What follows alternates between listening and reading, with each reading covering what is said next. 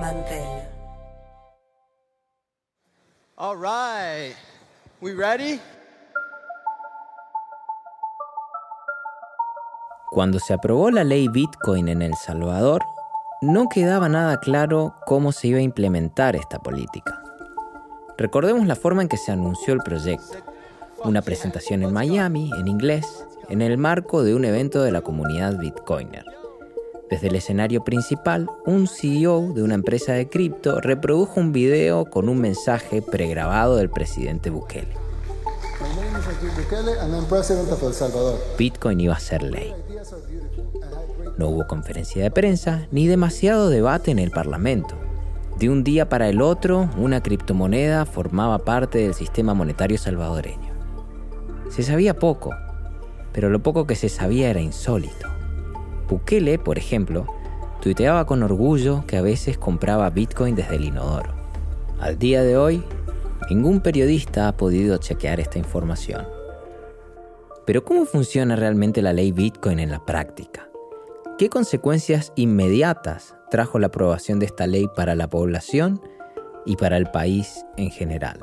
Algo que ha atravesado la implementación de Bitcoin en El Salvador es la poca transparencia con respecto a cómo se manejan los fondos. El ecosistema Chivo es una caja negra, no está en la blockchain. Estaban llenas los kioscos Chivo porque la gente iba y lo sacaba en efectivo y se la llevaba. Nunca más volvió a ocupar la Chivo Wallet. No hay un recibo, no hay una factura, no hay un intermediario, no hay... Entonces ahí hay un montón de cosas. ¿Cómo se compraron los Bitcoin? ¿En qué momento?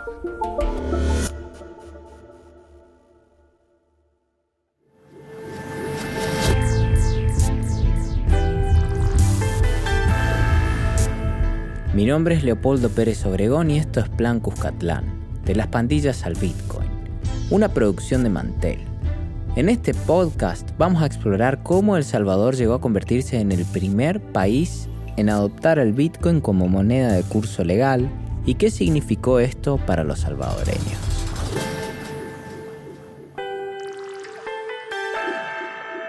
Episodio número 2. Echa la ley. La forma en que se aprobó la ley Bitcoin ilustra el estilo de toma de decisiones en general del gobierno de Bukele. El presidente primero aprueba cosas y después las explica. No busca consensos. En ese día de junio de 2021 en que pasó la ley Bitcoin, había un solo lugar donde se podía acceder a información relevante. Una transmisión en vivo vía Twitter en inglés, organizada por Nick Carter. No, no el Backstreet Boy, otro Nick Carter, un influencer de Bitcoin que se autodefine como orgulloso ciudadano norteamericano naturalizado y como inversor en tecnología, abro comillas, antiautoritaria.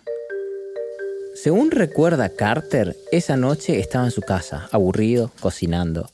Entonces decide abrir un espacio en vivo de Twitter, lo que se conoce como un Twitter Space, una función de la app que permite tener conversaciones de audio en directo. A estos foros se pueden conectar tantas personas como quieran, pero hay alguien que asigna el micrófono, el administrador. La convocatoria estaba programada en este caso para conversar sobre la ley Bitcoin.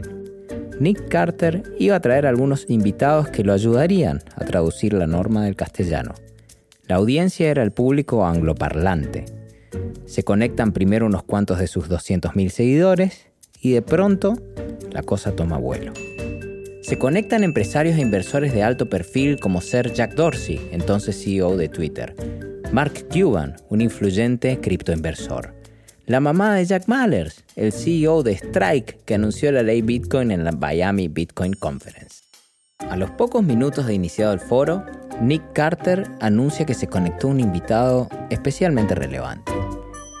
Friends, uh, Kareem uh, Bukele uh, just joined. Uh, Kareem, thank you, thank you for joining us. Karim Bukele, hermano del presidente. Hello, yes, I'm. I was uh, the president of El Salvador's campaign manager, and also the campaign manager for the party that we just won the supermajority with. Karim Bukele se introdujo a sí mismo como jefe de campaña del presidente y del partido con el cual acababan de ganar una supermayoría. I know that you're the expert guys. I'm not here to explain anything. Aclaró no ser un experto y no estar allí para explicar nada. I'm just announcing that right now I'm in Congress. I'm just a fly in the wall right now, but they're about to vote for the bill.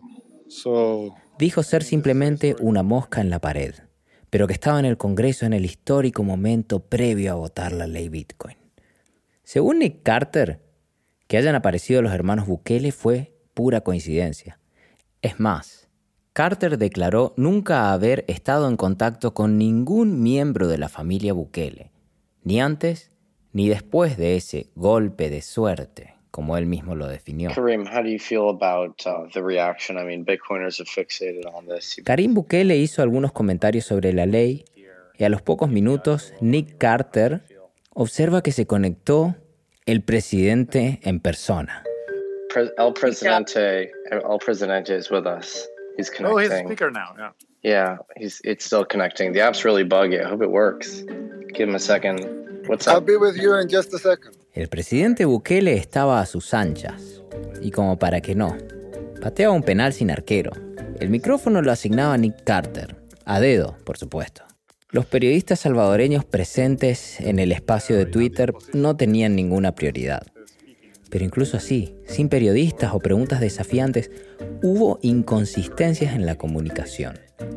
Por ejemplo, antes de aprobar la ley, un diputado afirmaba en el Parlamento que Bitcoin no sería obligatorio. En Twitter se decía lo contrario.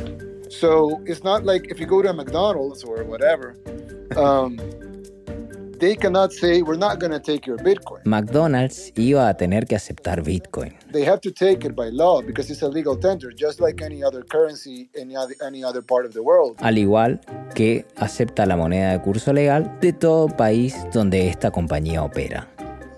Esto obviamente generó gran confusión para las empresas, pero también para los ciudadanos de a pie.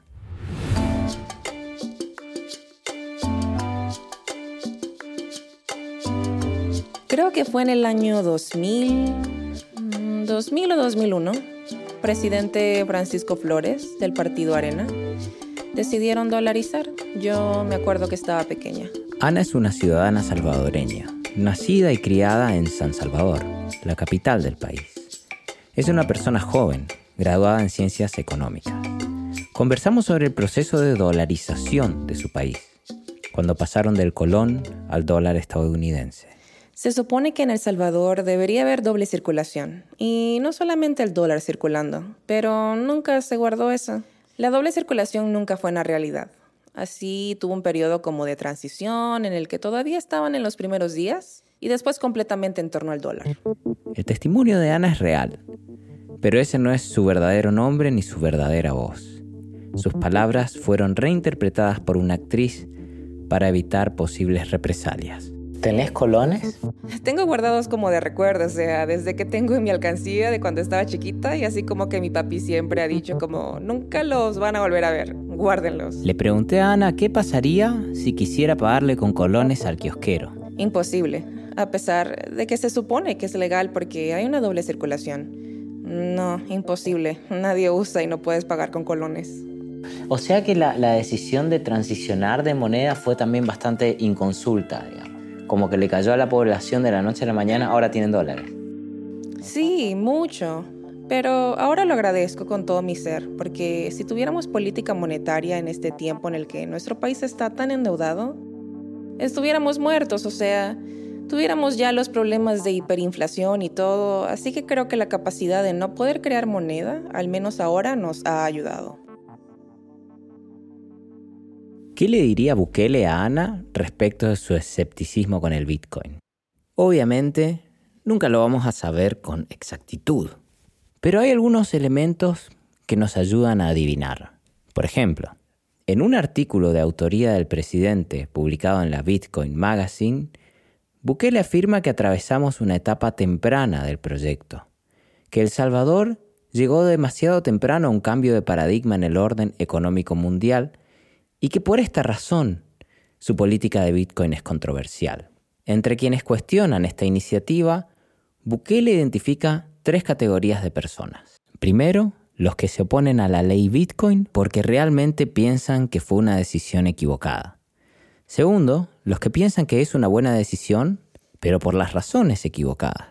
Tercero, quienes tienen miedo a esta decisión. Según Bukele, los dos primeros grupos son consecuencia del tercero, de los que tienen miedo.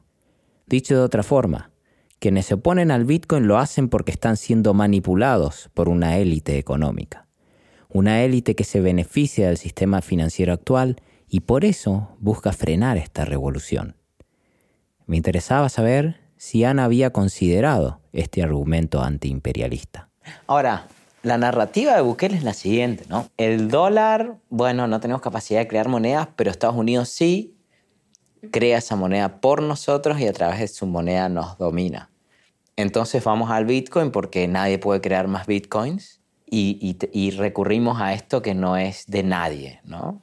Como que tenemos una moneda que nos asocia a la libertad. ¿Vos qué opinás de eso? Yo creo que es solo una idea para venderle a la gente. O sea, porque claramente hay personas que están resentidas con el uso del dólar. No con El Salvador, sino que sobre todo con el hecho de que no tenemos identidad nacional. Y porque ocupamos todas las cosas de Estados Unidos.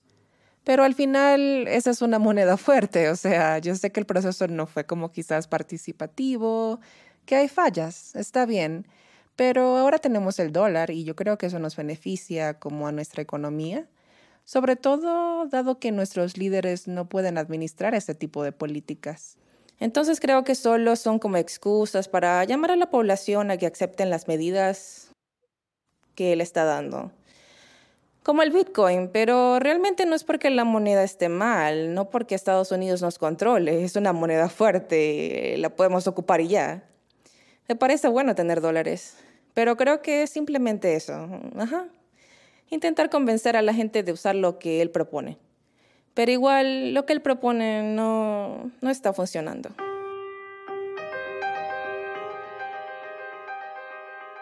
La llamada ley Bitcoin es un documento extraordinariamente breve.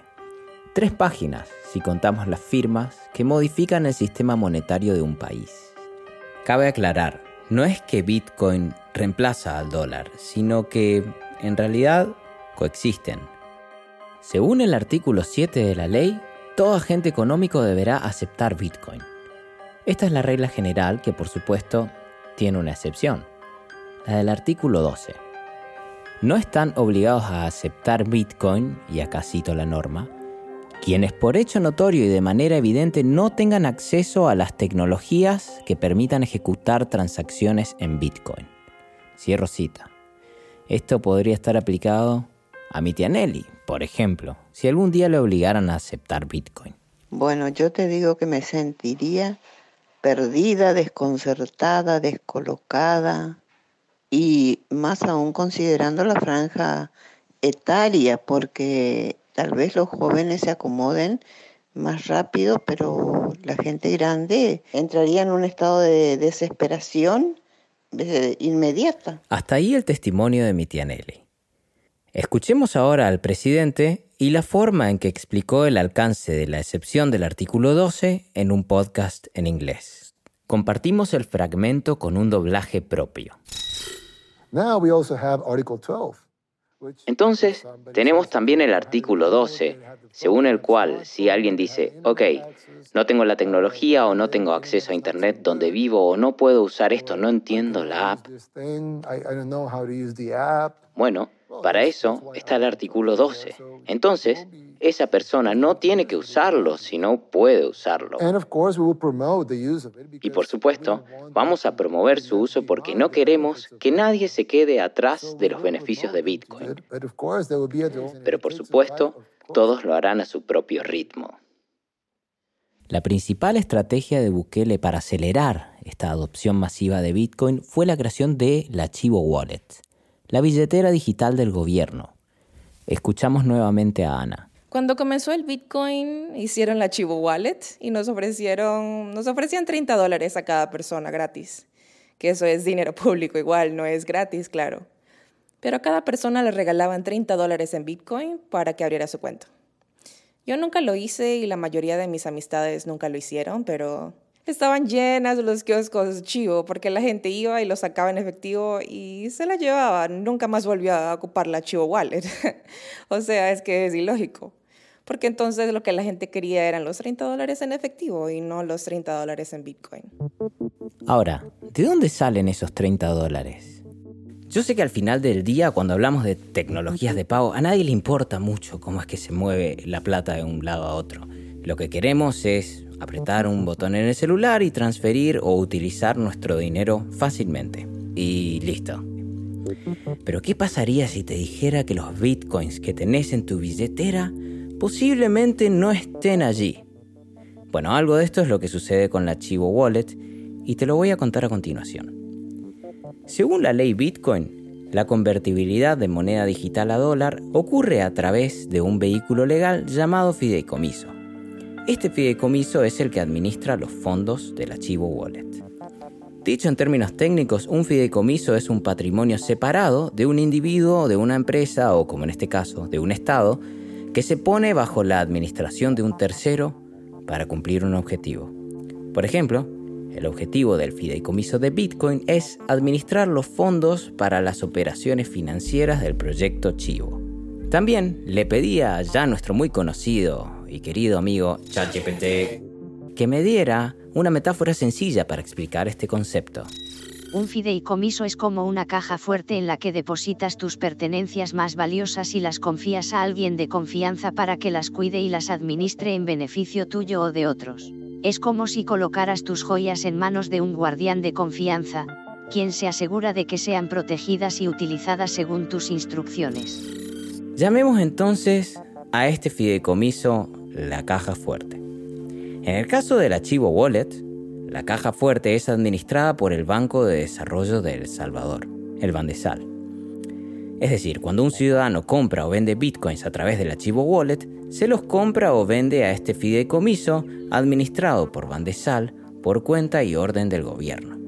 Volviendo a nuestra metáfora, cuando alguien compra o vende a través del archivo wallet, lo hace contra el dinero que hay en esa caja fuerte. ¿Cómo se ejecuta esta operación? Hay una serie de fondos en dólares que siempre deberían estar disponibles para comprar ilimitada cantidad de bitcoins a quien nos ofrezca y viceversa. Al menos eso es lo que uno entendería de leer la ley. Formalmente, se asignan 150 millones de dólares del gobierno para administrar y crear esa caja fuerte. Pero por fuera de este dato no hay demasiada información pública de lo que pasa ahí adentro. La institución que gestiona los bitcoins del país, el Bandesal, no revela datos sobre las compras y ventas que se llevan a cabo. Es imposible saber el destino de ese dinero. Es más, hay cosas mucho más básicas que no sabemos. Agárrense porque lo que les voy a contar es inverosímil. Nadie, por fuera de un reducido círculo de personas en el gobierno, sabe con certeza si los bitcoins efectivamente se compraron. Tampoco se sabe si se encuentran dentro del fideicomiso o no. Lo repito en otras palabras. Durante toda la producción de este podcast sobre Bitcoin en El Salvador, no pudimos confirmar si los bitcoins se compraron. Esto es sumamente irónico porque la tecnología de blockchain incorpora una base de datos en la cual se pueden corroborar todas las transacciones. Bastaría que el gobierno revele la dirección de la billetera en la que se alojan los bitcoins del fideicomiso para que todos podamos saber cuántos bitcoins se compraron y cuándo. Le pregunté al periodista Nelson Rauda, quien investigó profundamente este tema, cuál era su hipótesis personal. ¿Se compraron o no se compraron los bitcoins? Yo lo que te digo en esto es ridículo y absurdo que en un gasto público de un país tengamos que hacer hipótesis. Si es una línea presupuestaria, si es dinero de los contribuyentes salvadoreños, tendría que haber destino, presupuesto, ejecución. Eso no existe en El Salvador porque El Salvador yo no creo que sea ya una democracia. No puede ser una democracia un país en el que una sola persona controla todo. Es un régimen autoritario y entonces que no, en el que no hay transparencia y eso nos obliga a hacer hipótesis. Lo único que tenemos de las compras, entre comillas, de Bitcoin de El Salvador son los tweets del presidente. No hay nada más, no hay un recibo, no hay una factura, no hay un intermediario, no hay cómo se compraron los Bitcoin, en qué momento, quién es el intermediario, cuál es el medio de comprarlo, por qué billetera, quién tiene las llaves de esa billetera, si él deja de ser presidente de El Salvador algún día, se va a llevar ese dinero, él tiene las llaves de la billetera, él ha dicho, quizás en broma, que él compra Bitcoin desde el del inodoro desnudo. Pues que no sea broma, pues eh, si, si, tiene, tiene las llaves del, del Bitcoin en su teléfono celular personal, las tiene el ministro de Hacienda, ¿quién verifica esas compras? ¿Quién dice cuándo es buen momento de comprar? Todas estas preguntas no tienen respuesta. Y además un país pobre. Entonces, o sea, él dice, bueno, 300 millones, nuestro presupuesto es tanto. Sí, pero todo tiene un costo de oportunidad. Lo que gastaste en esta eh, moneda virtual, en este casino esperando eh, tener retornos, lo dejaste de gastar en otras cosas que podías eh, y que en El Salvador es, el hospital público tiene goteras, la sala de emergencias cuando, cuando llueve, pues, entonces todo tiene un costo de oportunidad. Si me preguntas mi hipótesis, yo no creo, hay muchos medios internacionales que dicen El Salvador ha perdido tanto en su compra de bitcoins y yo no puedo afirmar eso porque yo ni siquiera sé si ha comprado lo que ha dicho que ha comprado y cuándo dije que lo ha comprado. Este punto sobre la magnitud de las pérdidas en Bitcoin es también frecuentemente abordado por el presidente cuando responde a la prensa económica internacional. Por ejemplo, en el artículo de Bukele publicado en la Bitcoin Magazine que citamos antes en este episodio, Nayib Bukele también contesta a esta crítica. Dice dos cosas. Primero, que el argumento de que El Salvador perdió 50 millones de dólares en Bitcoin es falso. No se perdió dinero porque los Bitcoins nunca se vendieron. Bajaron de precio, pero la pérdida, según el presidente, nunca fue materializada. Segundo, la baja del precio causada por el bear market representa menos del 0,2% del Producto Bruto Interno, según números del presidente. Es decir, no se trata de una pérdida significativa, pérdida que además se compensa por una serie de números positivos que el presidente elige destacar en distintas áreas y que además vincula a la aprobación de esta política. Pero por ejemplo, el gobierno dice hubo un 10% del crecimiento de la economía después del Bitcoin. Sí, si comparas con el 2020 donde hubo un decrecimiento de 8.3% de la economía. Es decir, esa es una recuperación que hubo en todo el mundo y que el dato neto de crecimiento es como 2.3, que es más o menos lo que El Salvador ha venido creciendo en las últimas dos décadas y más o menos lo que va a crecer este año según las proyecciones del Banco Mundial. Entonces, no es tan asombroso, ya no suena tan grande el 10%, pero eso no lo va a decir el gobierno. El turismo ha incrementado 30% respecto a qué?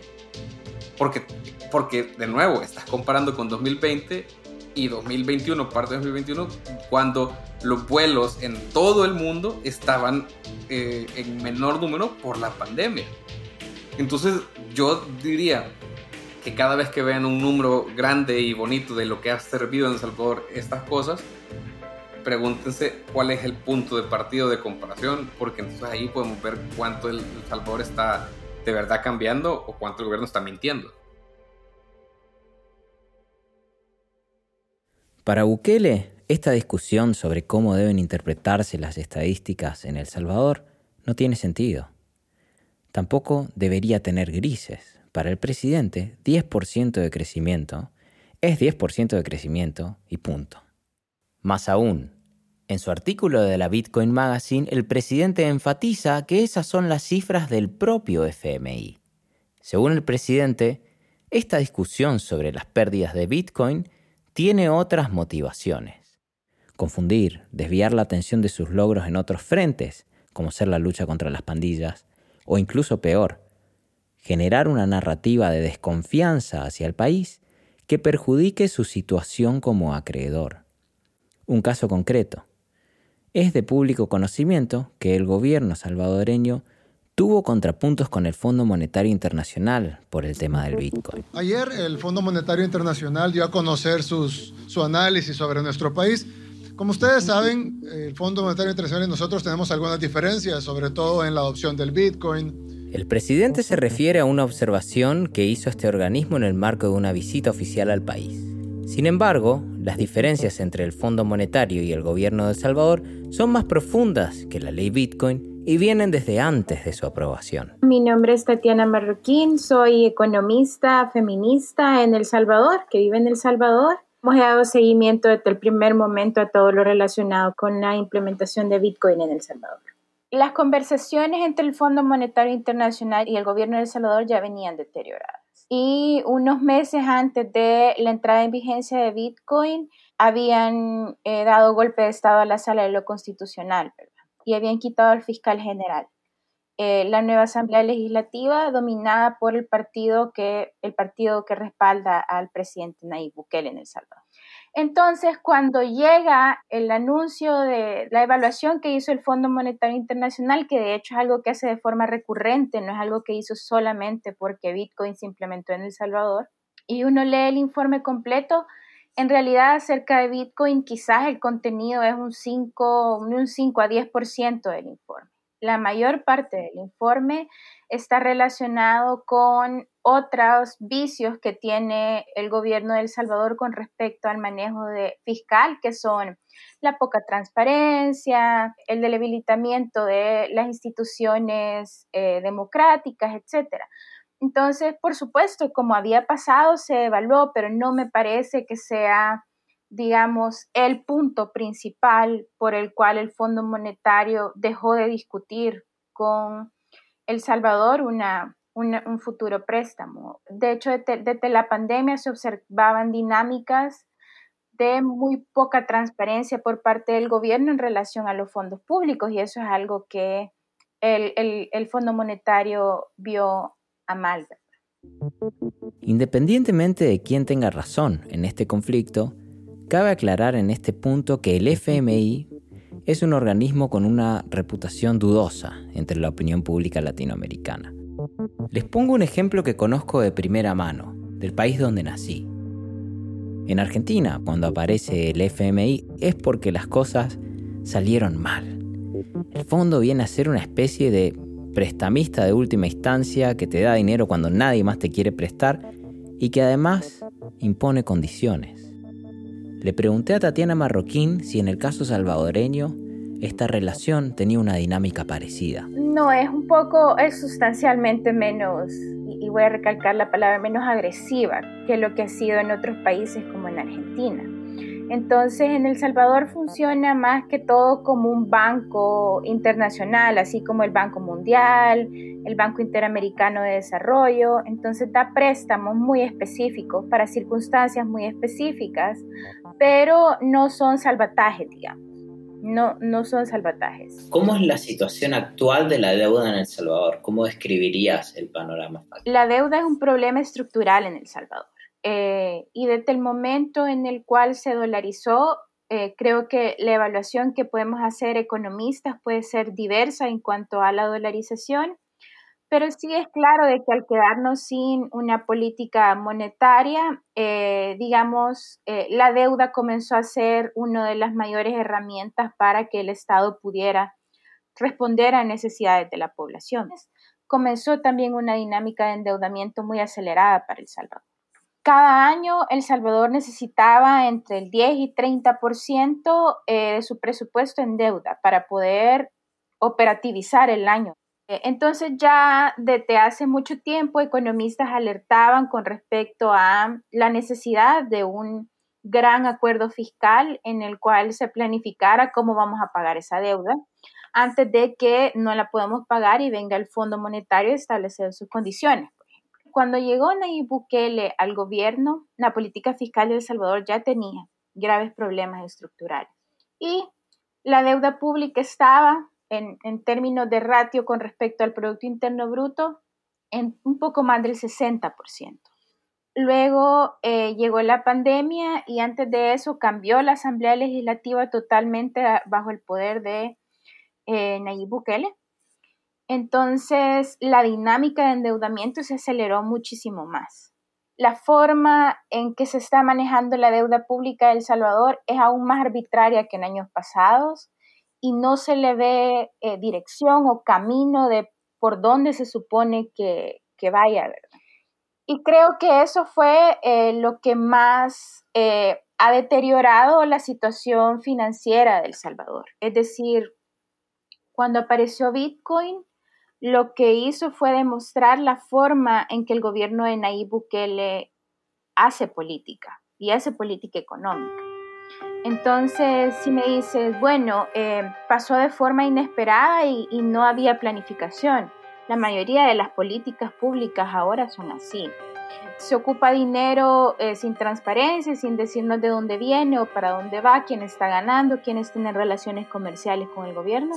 Y los inversionistas internacionales leen con mucha claridad la arbitrariedad con la que se están ocupando fondos públicos y comienzan a subir los indicadores de riesgo país del Salvador, es decir, los inversionistas comienzan a vernos de forma más riesgosa hasta el punto de que ahora somos, digamos que estamos ahí debatiéndonos entre el primero, segundo, tercer lugar, también con Argentina, entre los países más riesgosos en términos de riesgo país. Aclaración.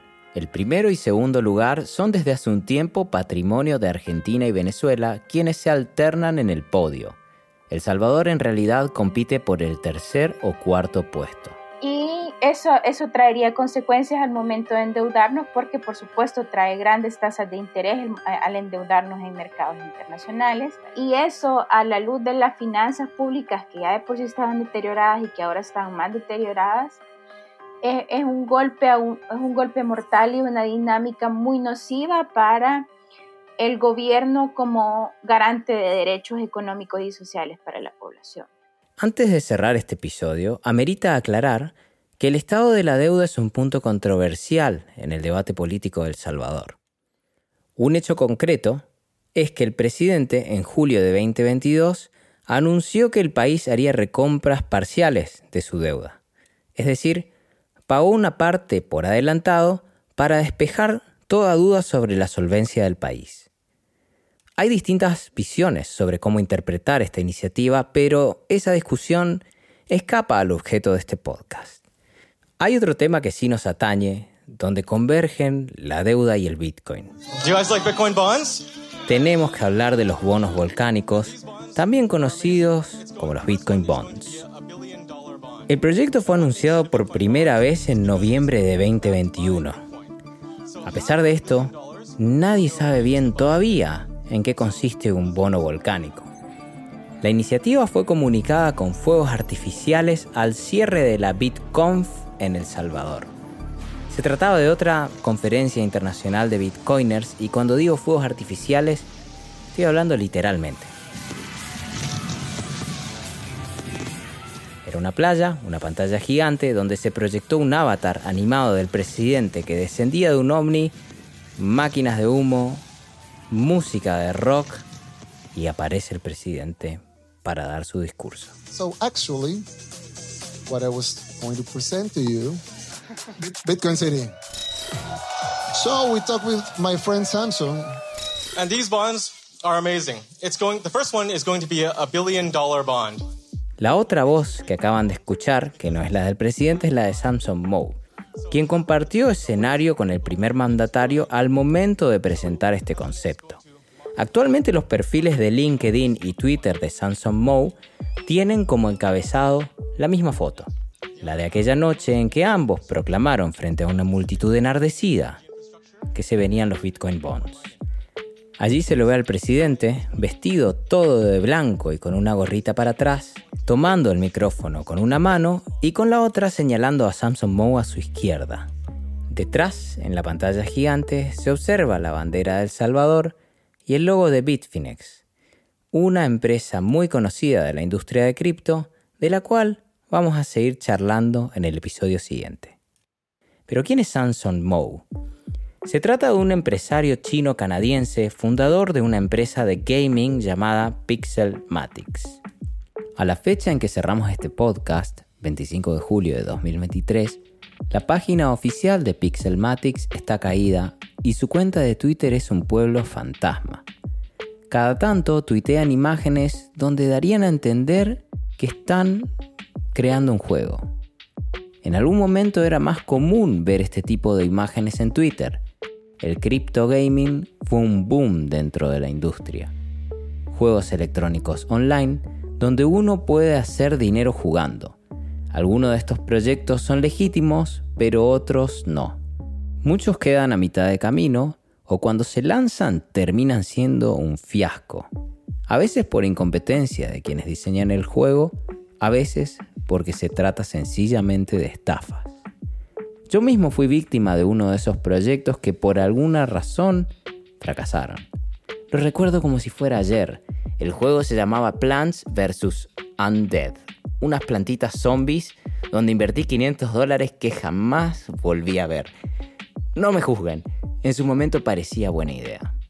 Para la producción de este podcast intentamos contactar a Samsung Mo a través de su página web y redes sociales, pero no nos respondió. Lo cierto es que en su versión inicial los bonos volcánicos aspiraban a recaudar mil millones de dólares. 500 millones serían destinados a financiar la construcción de una ciudad Bitcoin en la base del volcán Cochagua. El plan contemplaba utilizar la energía hidrotermal del volcán para instalar minería de Bitcoin a gran escala y también proveer de energía a la ciudad. Se trata de una idea bastante polémica. Algunas voces especializadas afirman que la energía geotermal no sería la más adecuada para este fin. Pero al menos la otra mitad de los fondos iba a destinarse a una inversión infalible, comprar más Bitcoin. Los detalles sobre cómo luciría la ciudad son también desconcertantes. La maqueta fue preparada por un arquitecto mexicano llamado Fernando Romero. Se trata de una especie de plato volador bañado en oro que estimo tendrá más o menos metro y medio, metro setenta de diámetro, quizá un poco más, y un logo de Bitcoin en el medio. And in the middle, you would have a huge plaza, which you would look at as a Bitcoin sign. Es posible que yo esté corto de imaginación, no lo descarto, pero me cuesta visualizar cómo esa maqueta tan particular puede llegar a transformarse en una ciudad viable. Pero más allá de mi opinión, lo cierto es que los Bitcoin Bonds jamás pasaron del plano del anuncio a la realidad. Todavía no se emitieron. En fin, hasta acá llegamos en este episodio donde profundizamos en algunos hechos que marcaron la aprobación de la ley Bitcoin. En resumen, ansiedad en la población, pocos cambios en la forma de comprar y vender cosas, 30 dólares de regalo para aquellas personas que no sufrieron robos de identidad y algunos contrapuntos con el Fondo Monetario Internacional que no fueron tan sustanciales, pero que vinieron como anillo al dedo para que el presidente agite algunas teorías conspirativas. En el siguiente episodio vamos a ahondar en el lanzamiento del archivo Wallet y los momentos dramáticos que se vivieron durante su implementación. Como informático me da una gran tristeza como desarrollador, una gran pena eh, ajena ver cómo se ha gastado tanto dinero público en hacer esencialmente una aplicación que no funcionó desde el mismo momento que la publicaron. Sería muy fácil hacer una auditoría de Chivo y entrar, digámoslo así, a las tripas del sistema y ver cómo funciona si el código fuera abierto. No lo es. Todo esto en el próximo episodio, pero antes vamos con los créditos. Plan Cuscatlán es una producción de Mantel. Yo soy Leopoldo Pérez Obregón, conductor y productor periodístico de este podcast. Si te gustó el episodio, te invito a que nos califiques en Spotify, tiranos unas estrellitas, 5 mucho mejor, deja una reseña en Apple Podcast o donde sea que escuches tus podcasts y desde luego se agradece si nos ayudan con la difusión. El fact-check de este episodio fue realizado por Diplomacia Activa. El diseño sonoro es de Mateo Corrá. El track musical principal de este podcast lo compuso Tiziano Rosso. El diseño de portada es de Franco Gullo. La masterización fue hecha en estudio Camarón Brujo Música. Muchas gracias por haber llegado hasta acá y espero encontrarlos nuevamente en la próxima edición.